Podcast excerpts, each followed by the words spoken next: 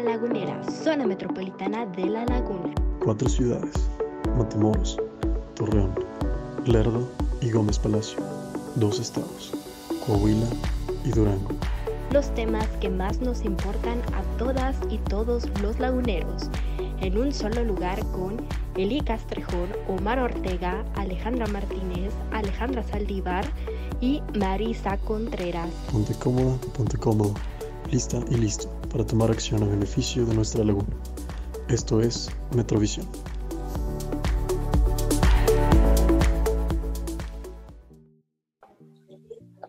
Ok, pues muy buenos días, gente que nos está escuchando, laguneros y laguneros que están afuera y gente que tal vez ame a los laguneros que nos están escuchando o que nos están viendo por el canal de YouTube. Sean bienvenidos a esta nueva edición del podcast Metrovisión. Y el día de hoy vamos a estar hablando de un tema súper interesante y muy actual que nos compete a todos. Y pues bueno, me, me presento nuevamente, mi nombre es Eli Castrejón y mi coanfitrión es eh, compañero y amigo Omar Ortega. Buenos días, Omar, ¿cómo estás? ¿Qué onda, Eli? Muy bien. ¿Y tú cómo andas? Gracias a Dios, todo muy bien. Qué bueno, excelente. Gracias pues sí, creo que le, le diste al clavo cuando decías que tenemos como ahorita un tema actual. Sí, Y, y yo quisiera hacer referencia a dos cosas antes de hablar del tema. Que los expertos que tenemos aquí son jóvenes, ¿ok? eso es importante, sí. Es importante, no, no, este, son, mm, bueno, ahorita ya se presentarán. Este, yo la verdad tengo más el gusto con uno, pero ahorita vamos a ir platicando, ¿verdad? Porque ah, es algo así como extraño de que a uno lo conozco cercano, le digo carnal, y, y a otro conozco la investigación, como que lo conozco atrás de la pantalla, ¿no? Eso está interesante. Entonces, conocer de él también va a estar bien chido, ponerle voz ahí a los datos del implante. Sí, sí, sí. Entonces, este, pues bueno, pues aviéntate el, el- ¿cuál es el tema, amigo? La presentación, sí. Miren, vamos a estar hablando de datos de la laguna específicamente competentes a esta pandemia, contingencia y virus del COVID-19 y cómo nos ha afectado. Que ha afectado a todo el mundo, pero también ha habido afectaciones importantes en la laguna. Entonces, para hablar de ese tema, tenemos por un lado a Iván de Luna. Eh, Iván de Luna, ¿cómo estás? Buenos días. Buenos días, ¿Qué tal si, si te presentas para el público? soy Iván de Luna, director de investigación estratégica del implante. Perfecto. Y ya vieron que sí está, está chavo todavía, Iván. No tanto, pero Yo te veo bastante joven, muy fresco. no, sí, Tenemos por otro lado a Luis Alfredo Medina López. También, Luis, ¿cómo estás? Buenos días. Hola, ¿qué tal? Eli, ¿qué tal? Omar, ¿qué tal, Iván? Ah, ¿Tú de dónde vienes, Luis? ¿Por qué, por qué te, te invitamos aquí al podcast? Eh, pues yo soy coordinador de investigación. Una institución que se dedica a evaluar la calidad de vida de los laguneros. Ajá. Y pues aquí estamos muy contentos de participar en su, su mesa de análisis. Muy bien, muchas gracias. No, pues nosotros encantados de que estén aquí con nosotros. Entonces, pues bueno, voy a lanzar una pregunta. El, el de ustedes que la cache primero, la contesta. ¿Cuál, cuál, creen ustedes de manera eh, estadística, tal vez con datos exactos, cuál ha sido la afectación más importante que el COVID nos ha traído a los laguneros? Porque de alguna manera todos hemos estado familiarizados con este tema de tener que trabajar en nuestras casas, eh, tener eh, gente incluso, ha habido gente que ha perdido sus empleos, le han disminuido el salario, ¿no? ¿Cuál, cuál es el panorama que ustedes han podido ver, así con números, con datos? Bueno, eh, yo te lo contaría experiencia personal. A ver, Eh, ya van más de 12 mil casos registrados en la laguna y pues se siente feo ser parte de los números y al mismo tiempo pues da un como que un suspiro de esperanza, ¿no? Yo te lo compartiría de manera muy personal hace algunos meses. eh, pues salí positivo a COVID y pues al día de hoy seguimos todavía lidiando con ciertas consecuencias, pero yo diría que más, más allá de que nosotros analizamos los números, también sería importante tomar en cuenta lo que hay detrás de los números, ¿no? O sea, no nada más es una familia que tuvo un fallecimiento por COVID, es una familia que se desintegró, no es nada más una familia que tuvo a un eh, hermano, amigo en el hospital, es otra familia que entró en crisis. Y te lo digo porque más allá de, de ser investigadores, pues también somos humanos, ¿no? Y pues a mí, a mí me pegó bastante, yo te diría, en mi familia, fue algo que, que nos hizo entrar pues, en shock, pero al mismo tiempo nos, nos unió y nos, nos fortaleció. Las consecuencias, pues yo te diría que más, las que más nos han dolido pues, son las pérdidas de vidas humanas. Cierto, se han perdido más de 10.000 empleos formales en la laguna. No tenemos al día de hoy el conteo de empleos informales perdidos. Se han perdido más de 900 vidas humanas y yo creo que ese es el indicador que más nos duele.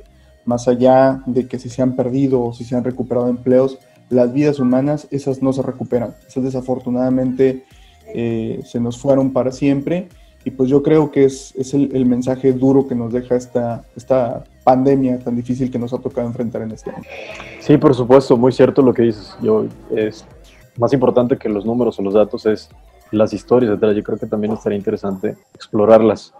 Y en tu caso personal, Luis, ¿cómo va tu recuperación? Sí, pues mira, realmente es una enfermedad, como lo han dicho la mayoría de los, de los médicos y de los investigadores, bastante extraña. Yo afortunadamente fui asintomático durante el proceso de la enfermedad, pero las secuelas empezaron a venir después del, del periodo de, de, incubación y de, y de enfermedad, ¿no? Yo te diría que a mí, por ejemplo, me pegó más en la parte de la garganta y de los oídos, mi papá eh, también sufrió bastante, sí lo tuvimos que internar. Y él, a pesar de que nosotros salimos positivos en el mes de junio, al mes de septiembre, ya bastantes semanas después, seguimos lidiando con, con secuelas. Mi papá se tuvo pulmonía. Entonces, al igual que muchos, muchos laguneros, nosotros, pues al día de hoy seguimos batallando con, con las secuelas eh, sanitarias y pues bueno, también económicas, porque las pruebas no fueron muy baratas que digamos y pues los medicamentos también son un poco un poco caros. Pero bueno al fin de cuentas eh, el dinero no importa. Lo que importa es que nosotros estemos bien y que pues la familia esté por así decirlo unida. Claro. Pues qué bueno que, que se estén recuperando en el, en el caso de ustedes. Iván cómo desde tu perspectiva de analítico ¿Cómo ves tú la, la, responsabilidad que hemos asumido los laguneros en este tema de la prevención, de minimizar los efectos tal vez? Bueno, de hecho, pues aquí el detalle más que nada es cómo nos estamos cuidando, porque no llevan muchas campañas y al final de cuentas es responsabilidad de uno. Y siento que, siento que ya nos pasó nos rebasó lo, la ansiedad, por así decirlo, uh -huh. ya que de varios pronósticos que habíamos analizado aquí en el plan y de los que habíamos hecho en varias dinámicas, bueno, varios estudios más de, en el contexto internacional. Este, uh -huh. No sé si recuerden que al principio de la pandemia había un, un pequeñísimo problema de que contaban todo de manera diferente. Uh -huh. Entonces la federación decía una cosa con sus números, el Estado decía otra con sus números. Y parte de lo que hicimos en el plan fue cuadrando estas dos cifras e ir sacando las propias. Uh -huh. Ya con apoyo del municipio, bueno, de la Secretaría de Salud y del Estado, pudimos ir generando nuestros propios indicadores. Y a partir de julio, o bueno, finales de junio, empezamos a ver que esto se ralentizó, se dejó de ser una pendiente creciente, por así decirlo. Uh -huh. Y nuestros pronósticos eran que a principios de noviembre ya iba, bueno, a subir todo igual, dicen. Uh -huh. eh, pudiéramos decir que ya se había, ahora sí, terminado la pandemia en la laguna. Aquí el problema es que este, estos supuestos eran de seguir todo igual, con un cierto confinamiento, con un cierto nivel de más bien con un nivel de responsabilidad de las personas. En términos epidemiológicos, lo que hemos visto es, ok, desde agosto se mantiene casi siempre, casi todos los días el mismo número de casos positivos nuevos. El panorama no es tan bueno entonces, ¿no? En términos de, de, de terminar con la contingencia aquí en, en la laguna. Ahorita ya no. No, me pasa que el domingo veo Instagram que, uh -huh. y bodas y fiestas y todo. Las escuelas también, las escuelas ya van a empezar a, a recibir alumnos de manera presencial. ¿no? Y, y, creo yo también que hay una situación, pues viene el invierno, viene también esta temporada de, de las enfermedades gripales, que siento yo que van a aumentar un poquito la curva, si no es que de manera significativa, de, de los contagios, ¿no? Y de bajarle las defensas a, a, la gente. Y justo en ese momento, creo que no es el momento adecuado para relajarnos. Sí, yo creo que, yo creo que las, las medidas que se tomaron eh, de confinamiento en este momento ya nos están siguiendo, ya la gente está de una manera muy normal en las calles, obviamente yo me he fijado que la gran mayoría con cubrebocas y todo, pero las reuniones masivas pues parece ser que están volviendo a la, a la normalidad, ¿no? Ya se anunció también hoy por la mañana que los estadios iban a poder recibir aficionados y esto pues como, como bien lo decía Iván, el, el, pone, pone un riesgo muy alto en cuanto al foco de contagios yo te diría como experiencia personal que, ni cuenta te das cuando te contagias. O sea, a pesar de que sigas todas las medidas precautorias, a, que siga, a pesar de que, que, estás confinado en tu casa, muchas de las veces hasta ahí mismo te vas a contagiar, ¿no? Porque no toda la gente tiene la misma precaución que tú, no toda la gente tiene las mismas medidas de higiene que tú. Y pues desafortunadamente, por más que estés guardado, por más que uses cubrebocas en el momento menos esperado, te vas a contagiar, ¿no? Hay un dato que me llama mucho la atención, como bien lo decía Iván, el número de contagios diarios ha subido bastante. Tenemos un promedio de 32, 40 diarios la semana pasada y esta semana empezamos con prácticamente 89 casos diarios en promedio, de acuerdo a las cifras que ha dado la, infectóloga Violeta Rodríguez. Entonces, llama mucho la atención que los contagios se estén dando en un mes tan complejo como es el mes de octubre, porque estamos hablando de que octubre es, un mes eh, decisivo para los laguneros, porque pasamos de una temporada de muchos meses de calor intenso a una temporada de pues un cambio de temperatura que a veces está en calor, a veces está en frío. Por eso los meses, sí, tenemos, teníamos o días muy fríos o días muy calientes en el mismo mes, que es, es una de las características de la entrada del otoño en la laguna.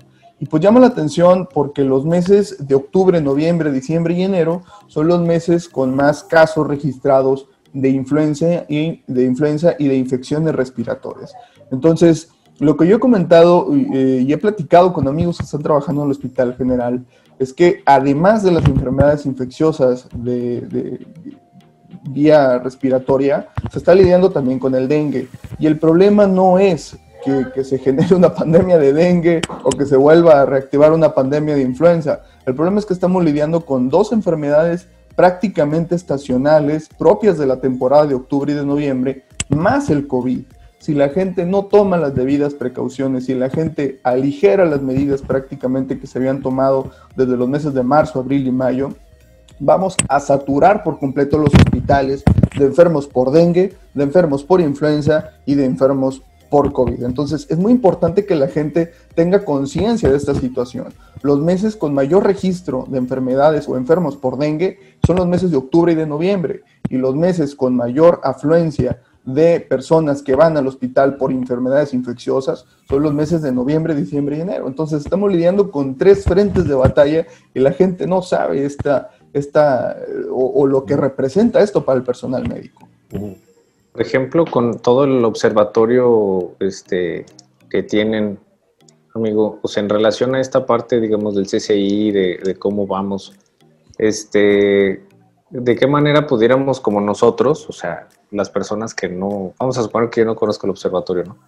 Entonces, el observatorio de la laguna, ¿cómo encontrarlos, cómo ver, cómo estar al pendiente? Porque sé también que están sumados este, pues, en Metrópoli Laguna y están hablando también del cuidado de, de, digamos, la contingencia, etcétera. Entonces, ¿cómo saber más del observatorio de la laguna, etcétera?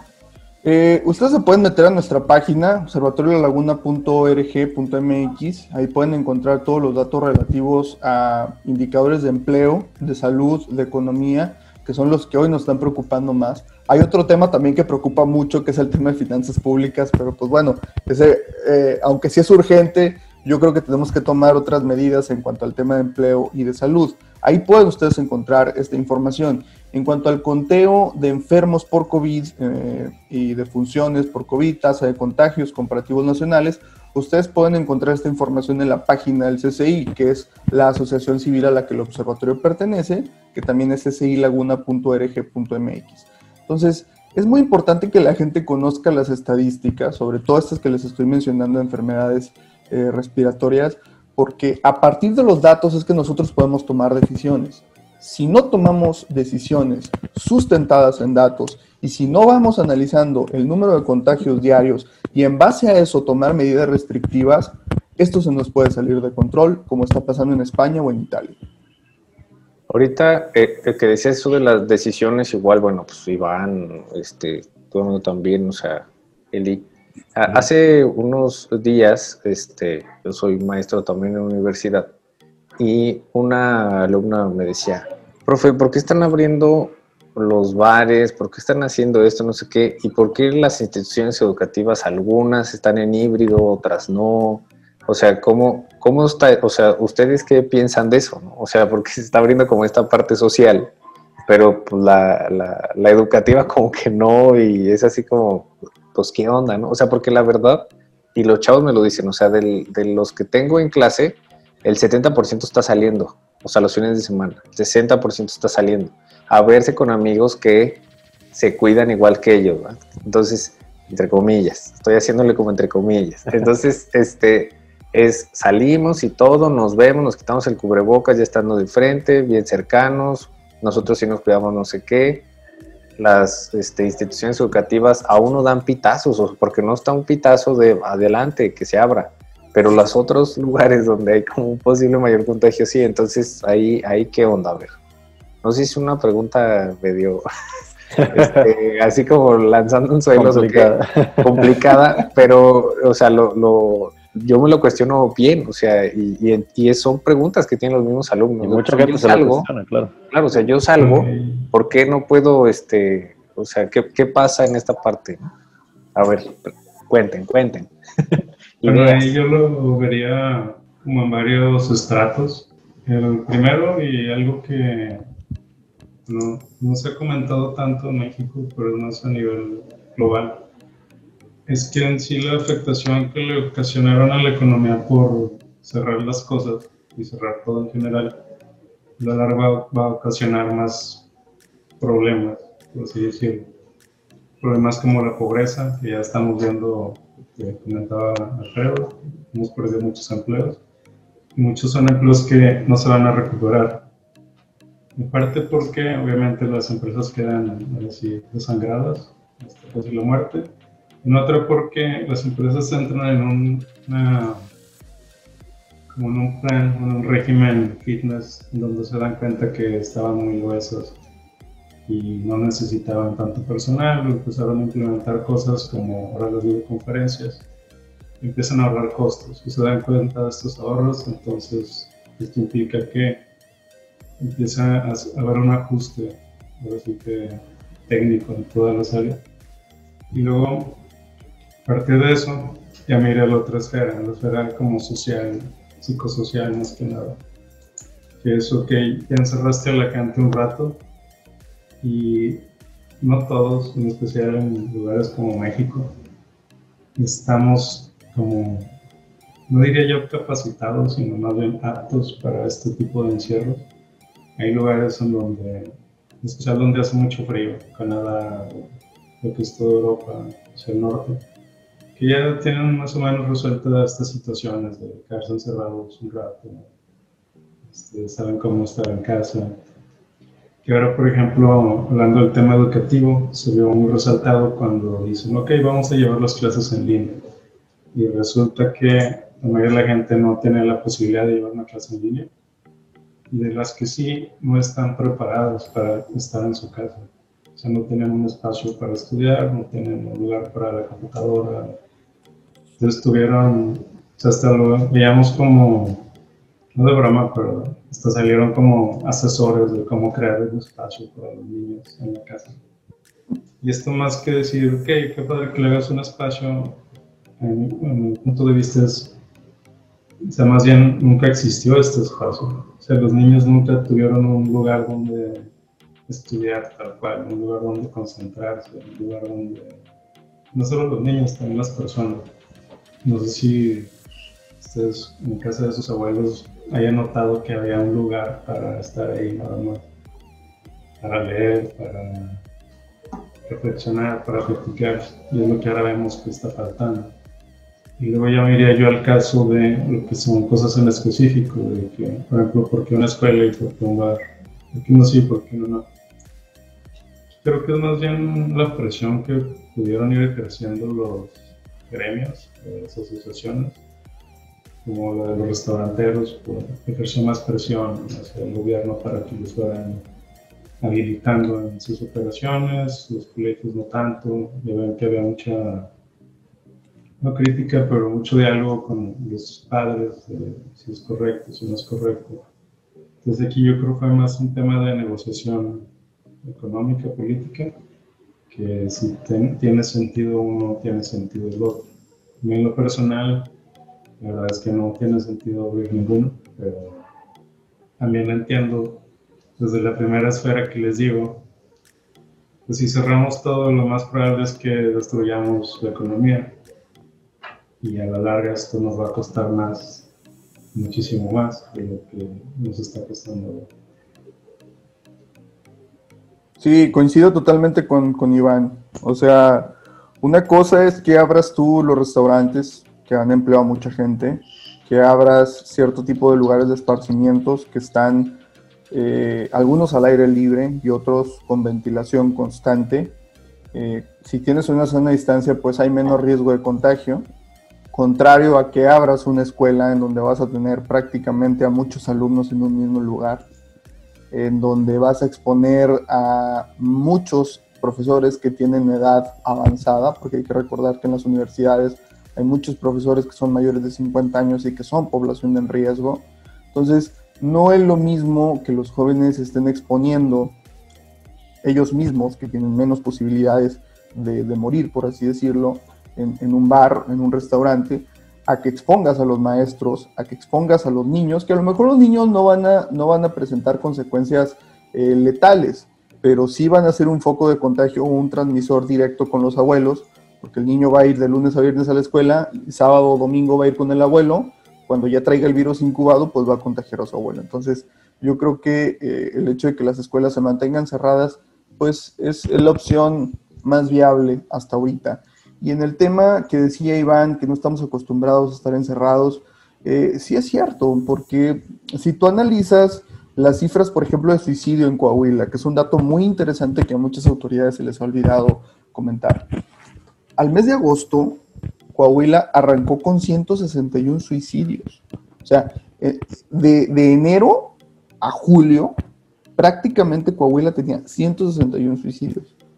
Estamos hablando de que ya se había completado el total de suicidios que se tuvo en 2016. Entonces, si de por sí Coahuila ya tiene una tendencia histórica de suicidios por el tema de la depresión, por el tema del estrés, por el tema de los problemas emocionales, pues este tema del confinamiento estaba prácticamente disparando números históricos, eh, el tema del suicidio. Y cuando tú hablas de reabrir a lo mejor un lugar de esparcimiento, de reabrir un lugar para ir y caminar un rato, un mall, un parque, pues bueno, estás haciendo que indirectamente esta cantidad de suicidios venga a la baja otra vez. Porque el confinamiento, queramos o no, eh, pues influye a que muchas personas entren en una depresión, entren en un, un trastorno obsesivo compulsivo. Y pues la salud mental también depende del número de, espacios de recreación que se abran. Creo que eso estuvo genial porque la verdad sí, ambos me dan una excelente respuesta este, a la pregunta. alumnos. Exacto, sí, porque es una pregunta constante, ¿no? Y está súper bien, genial. Muy bien, súper. Sí, muchas gracias. De hecho, eh, una de las cosas en las que estaba pensando ahorita que hablabas tú, Iván de Luna, y bueno, mencionaste tú también, Luis, sobre que no estamos preparados o no estábamos preparados para encerrarnos en nuestra casa. Eh, parece ser que en el mes de mayo nosotros como consejo lanzamos una convocatoria que se llamaba Diseño Mi Espacio 2020 y el tema era justamente cómo resolver este tema, bueno, cómo resolver esto de que tienes que estudiar en casa o trabajar en casa y no tienes una oficina ni un lugar preparado para eso. Entonces lanzamos la convocatoria, los concursantes presentaron sus propuestas de diseño, hubo un ganador pero todo lo hicimos así muy rápido, muy rápido, porque lo que nosotros pensábamos era, eh, la cuarentena ya se va a terminar, la contingencia ya está como aliviándose un poco, estamos en mayo, no va a durar tanto, nos, nos atrasamos con esta convocatoria y resulta que no, ¿no? O sea, todavía, todavía yo creo que no estamos preparados para, para regresar a, a, la calle. Y sí, ciertamente hemos dejado un poco de lado este tema de, la depresión y los suicidios en la laguna, que por supuesto se iba a haber afectado con, con esto de, de, estar acuartelados. Y además es interesante que en un principio, y bueno, hasta la fecha es, es bien sabido que las personas más vulnerables son las que tienen enfermedades crónicas y las de edad avanzada. Sin embargo, corríjanme si me equivoco, pero ha habido muchos contagios entre personas jóvenes. O sea, no somos invulnerables, estamos totalmente expuestos. De hecho, si revisas la tasa de contagios eh, que nosotros presentamos ahí directamente en el, en el CCI por rango de, edad, desafortunadamente la mayoría, o sea, el, núcleo está entre 25 y 44 años. O sea, la, la, pirámide se, tiene un grosor mucho más fuerte técnicamente en ese rango de edad. El problema es que los jóvenes se contagian y los jóvenes tienen mucho más probabilidades de salir adelante. Ojo, jóvenes que no tengan como, comorbilidades. Pero estos jóvenes son transmisores de COVID.